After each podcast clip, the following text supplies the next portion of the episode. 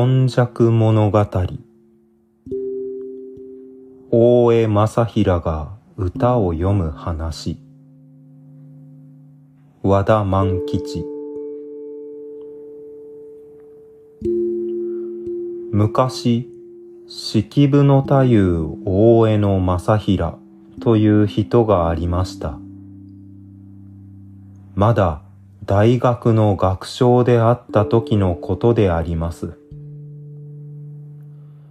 この人は優れた妻子でありましたが、なり格好が少し変で、背は高く、肩が突き出て、見苦しかったので、人々が笑っていました。ある時、宮中の女官たちがこの正平を長老しようと企んで、ワゴン、日本のこと、シナのことに対して言う、を差し出して、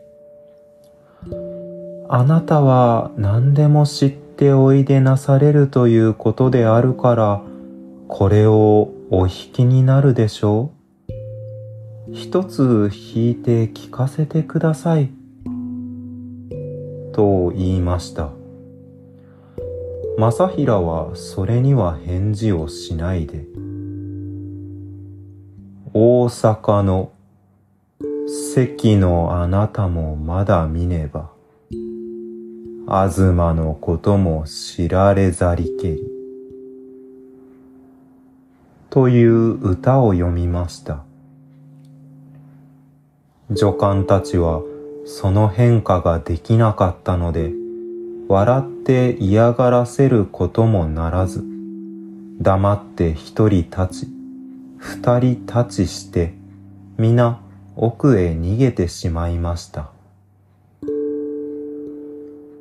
この正平は漢文や詩の方は至極の名人であったが、その上に歌もこの通り、うまく読んだと語り伝えたそうです。